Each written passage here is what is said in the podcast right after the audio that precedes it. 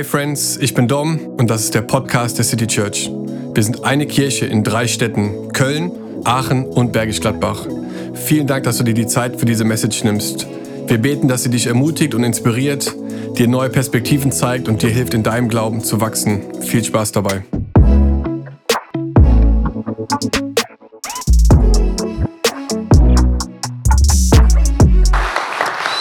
Einen wunderschönen guten Morgen, City Church zum 12 Uhr Gottesdienst. Ich hoffe, es geht euch gut.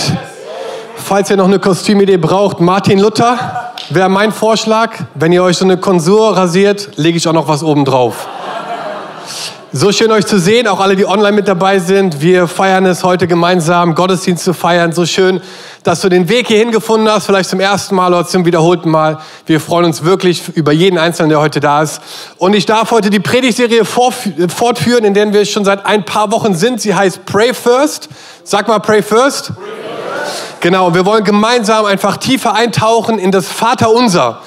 Ein Gebet, was wir wahrscheinlich schon oft gehört haben, vielleicht auch auswendig kennen, als Liturgie vielleicht in Gottesdiensten auch schon mal zitiert haben.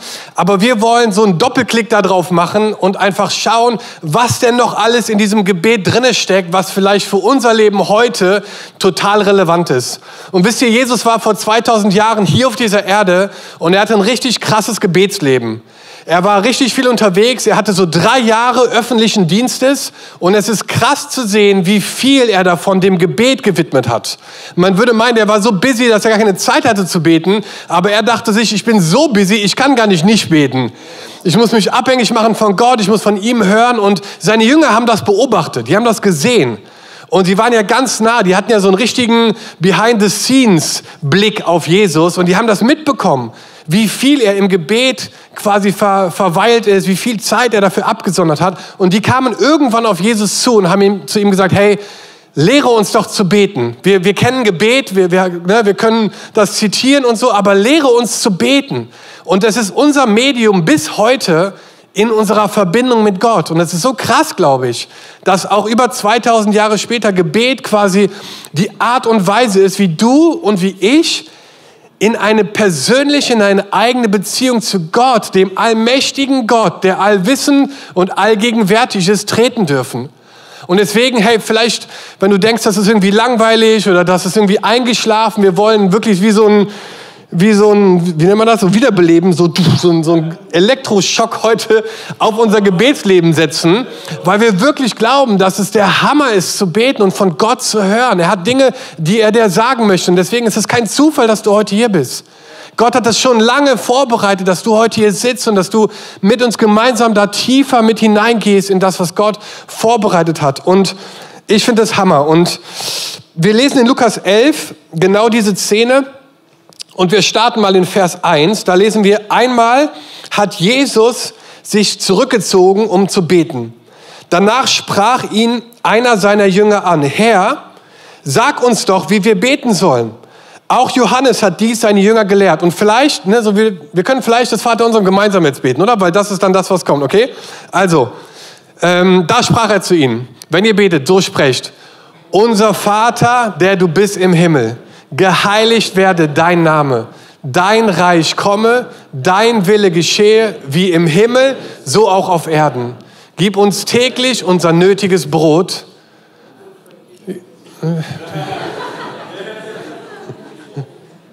Nächstes Slide vielleicht? Eine weiter? Yes. Und vergib uns unsere Sünden, denn auch wir vergeben jedem, der uns etwas schuldig ist. Und führe uns nicht in Versuchung, sondern erlöse uns von dem Bösen. Und Jesus, ich danke dir für dein Wort. Und ich bete, dass du es heute belebst, Herr, dass du es lebendig machst in unser Leben, in unsere Situation. Ich danke dir für jeden Mann und für jede Frau, die heute hier sitzt. Und ich bete wirklich, dass du unser Gebetsleben revolutionierst, dass wir verstehen, dass wir einen Zugang haben zum Vater, der es liebt, in Gemeinschaft mit uns zu treten. Gott, und ich bete einfach, dass du jetzt kommst und dass durch die Kraft deines Geistes dein Wort lebendig wird. In Jesu Namen. Amen. Amen. Alright, ich sage euch jetzt schon, die Predigt ist etwas herausfordernd vom Titel oder vom Thema her, weil wir werden heute über Sünde und Buße reden.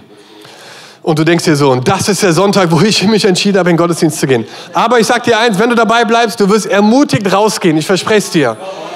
Weil Gott ist ein Gott, der ermutigt. Trotzdem wollen wir keinen Bogen machen um Themen, die vielleicht ein bisschen mehr so auch die Nerven unseres Lebens treffen. Und wir wollen ehrlich sein, wir wollen Real Talk machen und wir wollen da reinschauen, weil wir glauben, dass es wirklich was verändern kann. Deswegen habe ich meine Predigt genannt Rethink. Verändertes Denken führt zu verändertem Leben. Und ich kläre gleich auf, warum ich das so genannt habe. Hey, ich weiß nicht, wenn du das Wort Sünde hörst oder Buße, was dir so als erstes einfällt. Vielleicht ist es irgendwie ähm, in, in, in eine Kirche, wo jemand sitzt auf so einem Beistuhl und du quasi was einer Person beichtest. Vielleicht ist es auch jemand auf der Fußgängerzone, der dich schon mal angeschrien hat und gesagt hat, ey, turn or burn, ne, du bist ein Sünder und wenn du nicht umkehrst, dann brennst du in der Hölle. Keine Ahnung. Ich weiß nicht, was bei dir hochkommt, wenn du dieses Bild hörst. Normalerweise ist es nicht so, dass Leute aufspringen und applaudieren, wenn man das Wort Sünde oder Buße sagt. Aber ich möchte heute euch damit hineinnehmen, weil Jesus lehrt uns hier etwas, was fundamental wichtig ist für unser Glaubensleben. Und ich möchte da gerne reingehen und ich möchte gerne ganz am Anfang starten der Menschheitsgeschichte, wo die Sünde das erste Mal quasi eingekehrt ist und was seitdem passiert ist und wo wir heute stehen. Okay, es ist so eine kleine Reise, die wir heute gemeinsam gehen. Und wir gucken uns Gottes Teil an und unseren Teil und am Ende werden wir hoffentlich irgendwo rauskommen, wo wir ermutigt und gestärkt und mit vielleicht neuen Erkenntnissen auch unser Glaubensleben leben können. Alright? Gott hat diese Welt geschaffen in sieben Tagen. Wir, das, wir lesen das in der Schöpfungsgeschichte. Er hat die Pflanzen und die Tiere und er hat den Mensch geschaffen. Und dann war es so, dass er gesagt hat, hey, es gibt diesen einen Baum, von dem sollt ihr nichts essen. Und dann gab es diese Situation, wo der Feind kam in Form von der Schlange. Und ihr kennt diese Story, wenn ihr sie schon mal gelesen habt oder in der Sonntagsschule oder wo auch immer. Und diese Schlange sagt zu Eva Folgendes. Sie sagt zu ihr, hat Gott wirklich gesagt? Und sie zweifelt quasi so diese Wahrhaftigkeit Gottes an und, und, und versucht damit quasi sie zur Sünde zu verführen. Mein erster Gedanke ist, das ist so wie so ein Grundlegen, wie so ein Fundament. Sünde ist zu aller, allererst ein Glaubensproblem, nicht ein Verhaltensproblem. Das ist quasi eine Auswirkung dann davon, dass Dinge passieren, die uns vielleicht von Gott trennen, weil das ist Sünde. Sünde sind die Dinge, die uns quasi von Gott trennen. Gott hat einen Standard gesetzt und hat zu uns Menschen gesagt, hey, ich möchte, dass ihr diesen Standard lebt. Und, und die Menschen haben seit diesem Moment im Garten Eden das nicht geschafft, diesen Standard zu halten. Und dann kam das Gesetz und es sollte den Leuten helfen, heilig zu leben, ein sündenfreies Leben zu leben. Und sie haben immer wieder es nicht geschafft, diesen Standard zu Gott zu halten. Und dann gab es etwas, was Gott gemacht hat schon von Anfang an, was eine Brücke gebaut hat, was ein für alle Mal den Weg frei gemacht hat für uns, in eine Beziehung zu Gott zu kommen. Weil die Sünde trennt uns von der Gegenwart Gottes. Sie trennt uns von der Nähe des Vaters. Und in Situationen, wo wir heute stecken, wenn wir Angst haben vielleicht, wenn wir Zweifel haben, wenn wir Sorgen haben, dann ist das in sich nicht die Sünde, sondern der Ursprung davon ist ein Glaubensproblem, dass wir Gott nicht wirklich vertrauen, dass er vielleicht in Kontrolle ist dass wir Gott nicht wirklich zutrauen, dass er wirklich unsere Zeit in seinen Händen hält. Ne, wenn du andere Themen hast, wie zum Beispiel, weiß ich nicht, du merkst, dein Gebet wird nicht sofort erhört und du bist ungeduldig, dann ist es in allererster Linie ein Glaubensproblem an das perfekte Timing Gottes für dein Leben. Und du fängst an, das anzuzweifeln. Oder wenn es Themen gibt wie vielleicht Schuld oder so, dann dann ist es so, dass du Vergebung vielleicht noch nicht selber empfangen hast und das vielleicht auch nicht selber weitergeben kannst. Es startet also damit und deswegen diese Bottom Line, dass es ein Glaubensproblem ist für uns. Und das ist, glaube ich, total wichtig. Und Gott sei Dank hatte Gott einen Masterplan, wie er dort ein für alle Mal eine Brücke baut. Und das ist, indem er Jesus geschickt hat auf diese Welt. Und er ist auf diese Welt gekommen als ein Mensch und Gott zugleich, ohne Sünde, ohne Fehler. Und er ist diesen Weg gegangen ans Kreuz für dich und für mich, weil wir diesen Standard nicht treffen können. Und er hat am Kreuz für deine und für meine Schuld bezahlt. Und die Bibel sagt so, dass jeder, der das bekennt mit seinem Mund und in seinem Herzen glaubt, dass er gerettet wird, dass er freigesprochen wird von Schuld und von Sünde. Come on, das ist Good News heute Morgen. Es gibt Befreiung von deiner Schuld und von meiner Schuld. Paulus sagt es in Römer 5, Vers 19 so. Oder anders gesagt, durch Adams Ungehorsam wurde all, wurden alle Menschen vor Gott schuldig. Alle Menschen sind alle Menschen. Aber weil Jesus Christus gehorsam war, werden sie von Gott freigesprochen. Eine andere Übersetzung sagt, weil ein Mensch, gleicher Vers, weil ein Mensch Gott ungehorsam war, wurden viele Menschen zu Sündern. Doch weil ein anderer Mensch Gott gehorchte, werden viele Menschen in Gottes Augen gerechtfertigt. Hey Freunde, das ist die gute Nachricht von dem, was Jesus getan hat am Kreuz für dich und für mich, dass wenn er dich sieht, wenn Gott der Vater dich sieht, dass er nicht nur dich sieht, sondern er sieht Jesus in dir und du bist gerecht und du bist freigesprochen durch das, was er am Kreuz getan hat. Da in dem Garten Eden, wo, wo Adam ungehorsam war, war Jesus im Garten Gethsemane gehorsam. Und hat gesagt, das ist richtig hart gerade, aber nicht mein Wille, sondern dein Wille geschehe. Ne, in dem Garten Eden, wo, wo Gott nach Adam gesucht hat, hey, wo versteckst du dich? Warum, warum versteckst du dich vor mir? Warum bist du voller Scham? Da ist in einem anderen Garten jemand, der Gott gesucht hat und hat gesagt, Gott, ich suche dein Angesicht und dein Wille soll geschehen in meinem Leben. Das heißt, wir leben in so diesen zwei Gärten eigentlich, wo der eine ungehorsam war und der andere gehorsam. Und ich bin so dankbar, dass wir heute immer noch in einer Zeit leben dürfen, wo Gottes Geist ausgegossen wird und er Freiheit und einfach diese, diese Errettung von unserer Schuld einfach immer noch möglich ist. Es ist so stark. Paulus sagt in Römer 4, Vers 25, er, also Gott, gab ihn, Jesus, dahin, um unsere Vergehen zu sühnen und hat Jesus zum Leben erweckt, damit wir vor Gott als gerecht bestehen können. Das ist so diese Theologie der Rechtfertigung, dass wir ein Anrecht haben darauf, dass Gott, Jesus uns frei gemacht hat von aller Schuld und deswegen der Weg zum Vater frei ist. Und das war Gottes genialer Masterplan. Ein für alle Mal mit Sünde, ein, ein, ne, mit Sünde sich so, dass es ein für alle Mal damit gedealt ist, so, ne, dass es fertig ist, dass es ein Schlussstrich, der sagt, hey, durch Jesus ist es möglich, echte Freiheit zu erleben und vor allen Dingen auch Freiheit von unserer Schuld. Das war Gottes Part. Und jetzt kommt unserer. Und unser Part ist dieses wunderschöne Wort Buße. Im Griechischen heißt dieses Wort Metanoia. Und es bedeutet eigentlich, und deswegen, du wirst heute eine, ein neues Bild vielleicht mitnehmen in den Rest deines Lebens, wenn du über dieses Thema nachdenkst, weil wörtlich übersetzt bedeutet Meta und Neuer ein Umdenken, ein, ein, ein verändertes Denken. Es ist die wörtliche Übersetzung, dass es ein Umdenken ist. Und ich habe mal dieses Wort Metanoia versucht zu definieren, um euch einfach mal so das mitzugeben auch, dass ihr versteht, wenn wir über Buße reden, was wir eigentlich meinen. Und wir meinen Folgendes.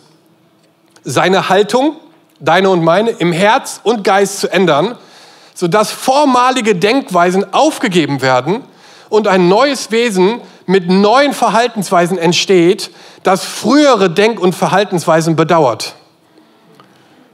Ich lese es nochmal vor. Seine Haltung in Herz und Geist ändern, sodass vormalige Denkweisen aufgegeben werden und ein neues Wesen mit neuen Verhaltensweisen entsteht, das frühere Denk- und Verhaltensweisen bedauert. Das ist Buße. Es ist eine Veränderung deines Denkens, was zu einer Veränderung deines Verhaltens führt. Deswegen habe ich diese Predigt Rethink genannt, weil das ist eigentlich die beste Definition von Buße ist, to, to rethink, also umzudenken.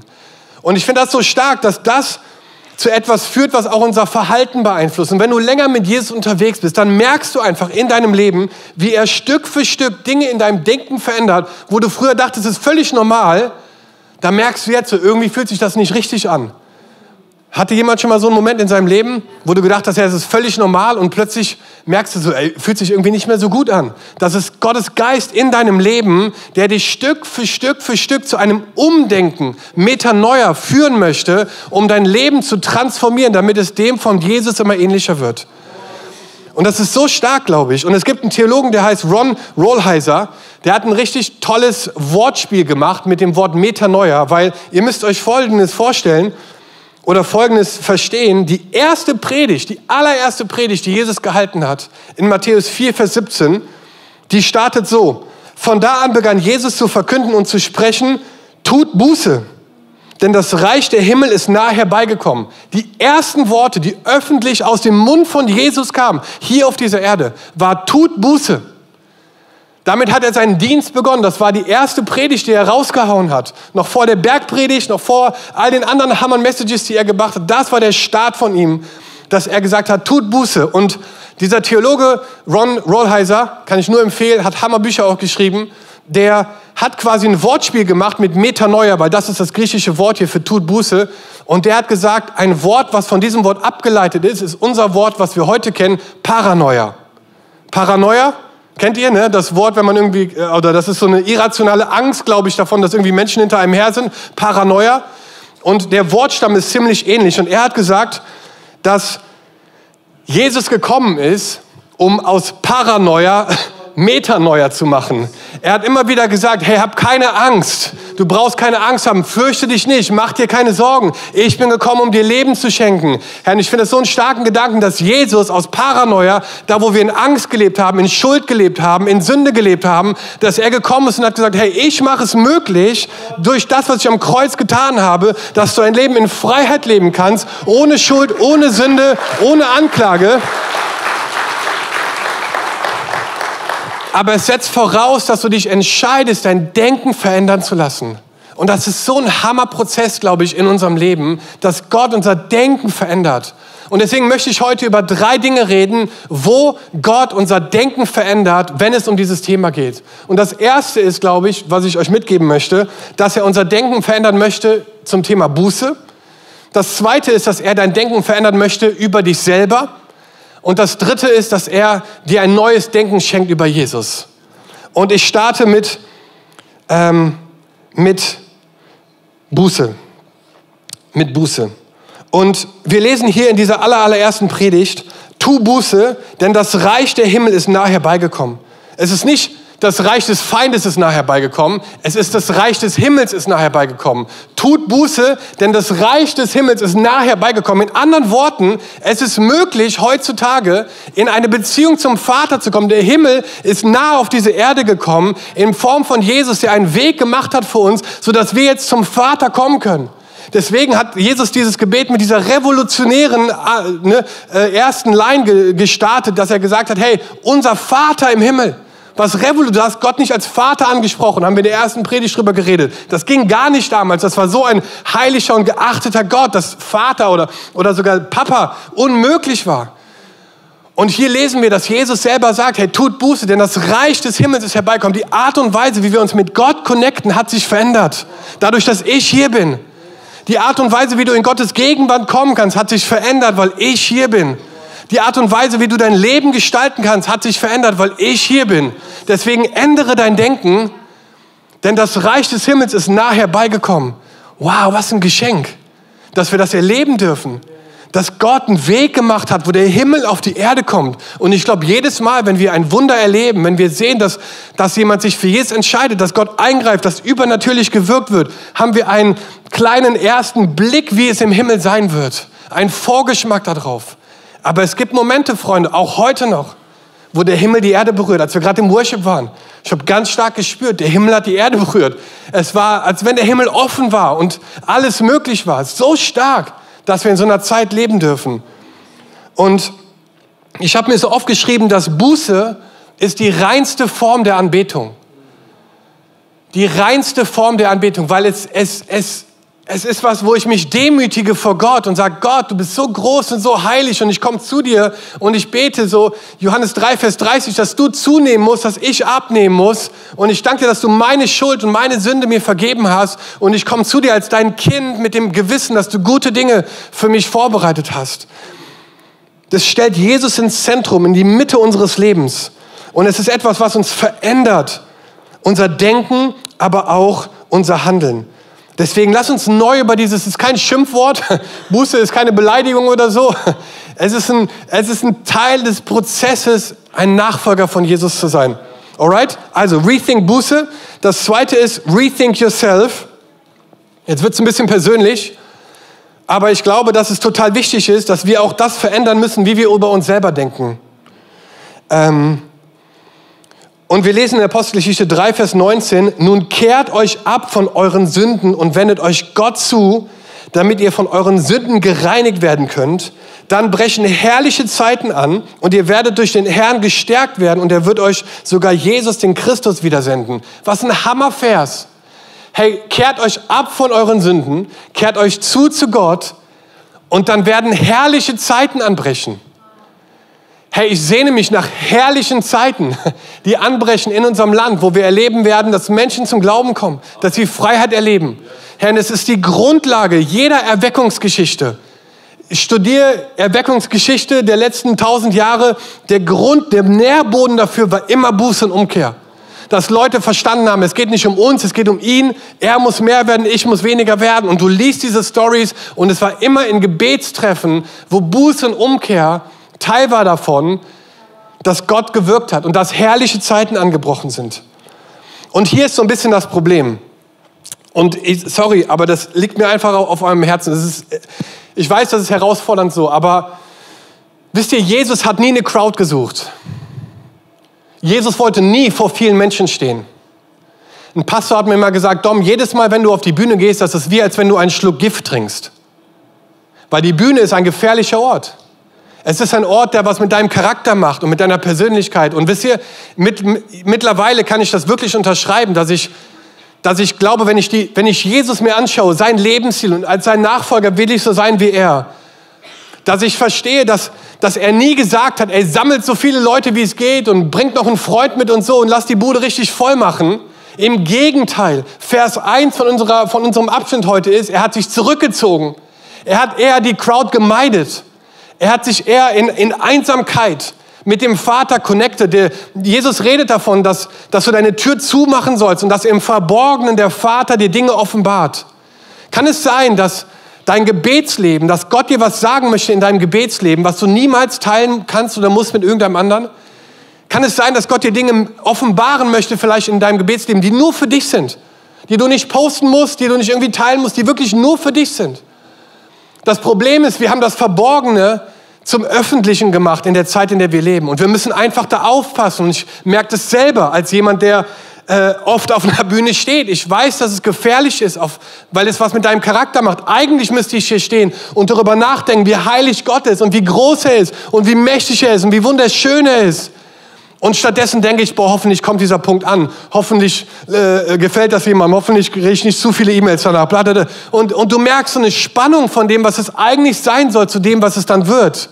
Und deswegen ist es ein Ort, den, wo, wenn ich das Leben von Jesus anschaue, mir eigentlich vorstelle, krass, er hat eigentlich solche Orte gemieden. Trotzdem hat er vor den Crowds gepredigt, aber es war nie ein Fokus. Es war nie, dass er das unbedingt wollte.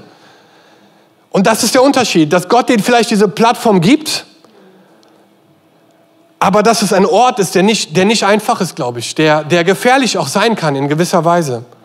Und, und ich habe dann so darüber nachgedacht, dass, und auch versucht, Bücher zu lesen und auch andere Predigten zu hören zu diesem Thema, weil ich dachte, hey, das ist so krass, wie wir über uns selber denken in dem Moment, weil es, es verändert einfach die Art und Weise, wie wir auch an Dinge rangehen, weil weil heutzutage einfach im Verborgenen einfach fast nichts mehr passiert. Selbst unsere stille Zeit wird gepostet oder das und das. Und es passiert eigentlich fast nichts mehr im Verborgenen. Wisst ihr, die in der Bibel steht, dass wir einander die Sünden bekennen sollen und dass wir dadurch geheilt werden, in Jakobus. Und in anderen Stellen heißt es, zieht euch zurück und macht die Tür zu, sodass euer Vater euch belohnen kann. Und wir haben das quasi umgedreht, glaube ich. Wisst ihr, wir, wir verstecken die Sünde und wir posten unsere guten Taten. Ist Real Talk, sorry. Wir verstecken unsere Sünden und wir posten unsere guten Taten. In der Bibel steht, wir sollen, der Link, die linke Hand soll nicht wissen, was die rechte Hand tut.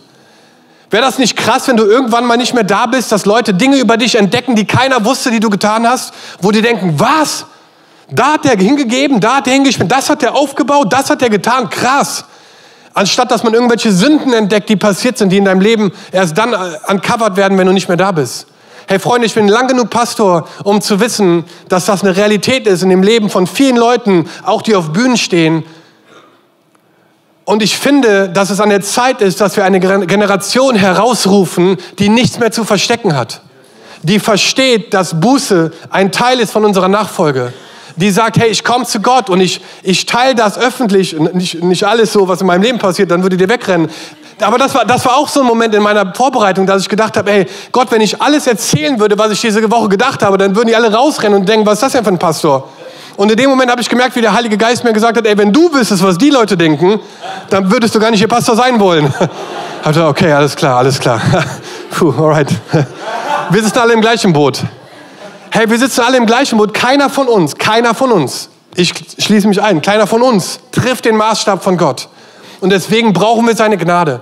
Wir brauchen seine Vergebung und wir brauchen diesen Ort, wo wir Buße tun. Ich weiß noch, als ich vor drei Jahren angefangen habe mit, dem, mit jemandem, der mich begleitet, mich monatlich zu treffen. Und er hat gesagt, hey, schreib doch mal eine Liste auf von den Dingen, die du irgendwie vor Gott bringen möchtest. Ne? Wie so eine Sündenliste oder so. Ne? Und ich dachte, oha, alles oder was? Ja, alles. Okay, habe ich aufgeschrieben und dachte, boah, wenn ich dem die jetzt zeige, dann bricht er das wahrscheinlich sofort ab. Und dann ne, zeige ich dir dem und dann, Gott sei Dank, hat er gesagt, okay, so schlimm. Nee, Spaß hat nicht gesagt. Er meinte, ja, so eine Liste könnte ich auch eigentlich haben. okay, wir sitzen wirklich im gleichen Boot. Aber was ich so stark fand, war, dass er mich nicht verurteilt hat für diese Dinge, sondern dass er im Gegenteil eher Vergebung ausgesprochen hat.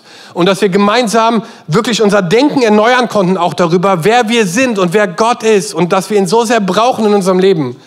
Und ich finde das so stark, einfach über dieses Thema zu reden, weil ich finde, es ist etwas, wo wir weniger Stimmen brauchen, aber mehr Vorbilder. So, ne? In einer Welt, wo jeder eine Stimme sein möchte, glaube ich, dass wir weniger Stimmen brauchen, aber mehr Vorbilder. Und ich möchte dich einfach ermutigen, jemand zu sein, der nicht unbedingt mit den Taten glänzt, die jeder sieht, sondern auch mit denen, die keiner sieht. Und dass du das kultivierst, auch vielleicht was zu empfangen von Gott, was nur für dich ist, was du nie irgendjemandem teilen musst, sondern was Gott dir einfach gesagt hat. Und dass er dann entscheidet, was mit deinem Leben passiert. Ich habe jetzt vor kurzem eine, eine, Predigt noch gehört von der Mehrkonferenz. Da waren auch viele von euch, äh, weiß ich, und habe auch viele gute Sachen gehört. Aber ich habe jetzt eine Predigt jetzt in der Vorbereitung gehört von dem Kardinal Schönborn aus Wien, der Bischof von Wien.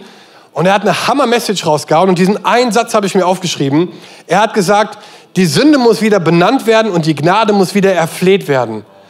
Und das war ein ganz schön herausfordernder Satz, fand ich, aber es trifft so stark den Nerv, dass ich einfach glaube, dass es so relevant ist für uns, ehrlich miteinander zu sein, Dinge ins Licht zu bringen, Leute zu haben, mit denen wir auch die Dinge teilen, die, mit denen wir, wir strugglen. Okay? Also, Rethink Buße, Rethink Yourself und der letzte Gedanke ist Rethink Jesus. Ich glaube, wir müssen unser Denken verändern, was Jesus angeht. Ich weiß nicht, ob du mit Jesus schon lange unterwegs bist oder nur ganz kurz unterwegs bist, aber ich glaube, es ist immer wieder wichtig, sein Denken über Jesus zu erneuern. Wisst ihr, was die größte Anklage war, die Menschen Jesus gegeben haben, als er gelebt hat hier auf dieser Erde? Es war nicht, dass sie irgendwie gedacht haben, er ist total blasphemisch unterwegs, weil er behauptet, Gottes Sohn zu sein. Die größte Anklage, die sie gegen Jesus hatten, als er hier auf dieser Erde war, war, dass er Zeit mit Sündern verbracht hat. Lukas 15. Immer wieder hielten sich auch Zolleinnehmer und andere Leute mit schlechtem Ruf in der Nähe von Jesus auf. Auch sie wollten ihn hören. Die Pharisäer und die Gesetzeslehrer waren darüber empört. Der nimmt Sünder auf, sagten sie und isst sogar mit ihnen. Warum hielten sie sich dort auf? Was meint ihr? Ich glaube, weil Jesus sie geliebt hat, weil er, weil er mit Vergebung kam, weil er einen Tisch bereitet hat, wo wirklich jeder in der Stadt, wo du denkst, der wird nie eingeladen, wo der Platz nehmen konnte. Lukas 7, der Menschensohn feiert und trinkt und von ihm sagt ihr, er ist ein Schlemmer und Säufer und die schlimmsten Leute sind seine Freunde, doch die Weisheit erweist sich als richtig im Leben derer, die sie befolgen. Oder als letztes Markus 2, später war Jesus in seinem Haus zu Gast. Mit ihm und seinen Jüngern waren auch viele Zolleinnehmer eingeladen und andere, die einen ebenso schlechten Ruf hatten. Viele von ihnen gehörten schon zu denen, die ihm nachfolgten. Als die Gesetzesleger von der Partei der Pharisäer sahen, dass Jesus mit solchen Leuten saß, sagten sie, wie kann er sich nur mit Zöllnern und Sündern an einen Tisch setzen? Jesus hörte das und entgegnete, nicht die Gesunden brauchen den Arzt, sondern die Kranken. Ich bin gekommen, um Gerechte, ich bin nicht gekommen, um Gerechte zu rufen, sondern Sünder. Das ist Jesus. Er ist nicht gekommen, um Gerechte zu rufen, sondern Sünder. Und deswegen, hey, egal wo du heute unterwegs bist, wir sitzen hier gemeinsam in einem Boot. Und wir brauchen die Gnade, wir brauchen das Blut Jesu, was uns reingewaschen hat, immer und immer wieder. Und wir müssen unsere Denkweise auch über ihn verändern, dass er mit Leuten Zeit verbringt, mit denen vielleicht andere keine Zeit verbringen, weil er Menschen liebt und weil er sie ermutigen möchte, einen Lebensstil anzuwenden, was ihn verherrlicht. Und in der Vorbereitung habe hab ich echt so gedacht, boah, puh, das ist ganz schön so ein schwieriges Thema vielleicht teilweise für den einen oder anderen. Aber ich möchte dir gerne so drei Dinge sagen und vielleicht trifft eins davon auf dich zu. Und ich glaube, das ist ein Wort für dich einfach in deinem Leben. Du kannst es prophetisches Wort nennen, kannst es einfach Ermutigung nennen, aber ich glaube, dass Gott das heute zu dir sagen möchte. Das erste ist, Gott ist nicht sauer auf dich. Gott ist nicht sauer auf dich. Das zweite ist, Gott ist nicht enttäuscht von dir. Und das dritte ist, Gott kann nichts überraschen. Auch wenn es dir schwerfällt, das anzunehmen, ich möchte es aussprechen über dein Leben. Gott ist nicht sauer auf dich. Gott ist auch nicht enttäuscht von dir. Und Gott kann nichts überraschen. Und vielleicht ist eins davon, wo du denkst, wow, das hittet home irgendwie, das, das ist für mich. Dann möchte ich dich einfach ermutigen mit diesem Wort, dass du deine Denkweise auch über Jesus änderst, ein Freund der Sünder. Er liebt es, Zeit zu verbringen mit Menschen, die er verändern kann durch seinen Geist, verändern darf durch seinen Geist. Und wir sind einer davon, du bist einer davon. Und ich möchte einfach sagen, dass die Gnade von Jesus, diese Auferstehungskraft von Jesus, dass sie größer ist als jede noch so schreckliche Sünde, die wir uns vielleicht vorstellen können auf dieser Welt. Seine Gnade ist immer größer. Egal was du gemacht hast, egal wo du herkommst, egal was deine Story ist, Gott kann nichts überraschen. Er hat alles schon gehört. Du kannst ihn nicht schocken oder so mit deinem Lebensstil oder mit deinen Dingen, die du vielleicht im Verborgenen tust, wo keiner was sieht. Aber Gott liebt dich zu sehr, um dich so zu lassen, wie du bist. Er sehnt sich nach einer Beziehung mit dir und die Tür zum Vater ist offen durch das, was Jesus getan hat. Und deswegen, vielleicht können wir zusammen aufstehen. Ähm, vielleicht so als erste Response einfach so dort hinein zu sprechen. Vielleicht kannst du kurz deine Augen schließen. Wisst ihr, Jesus hat deinen Schuldschein genommen und er hat ihn ans Kreuz genagelt.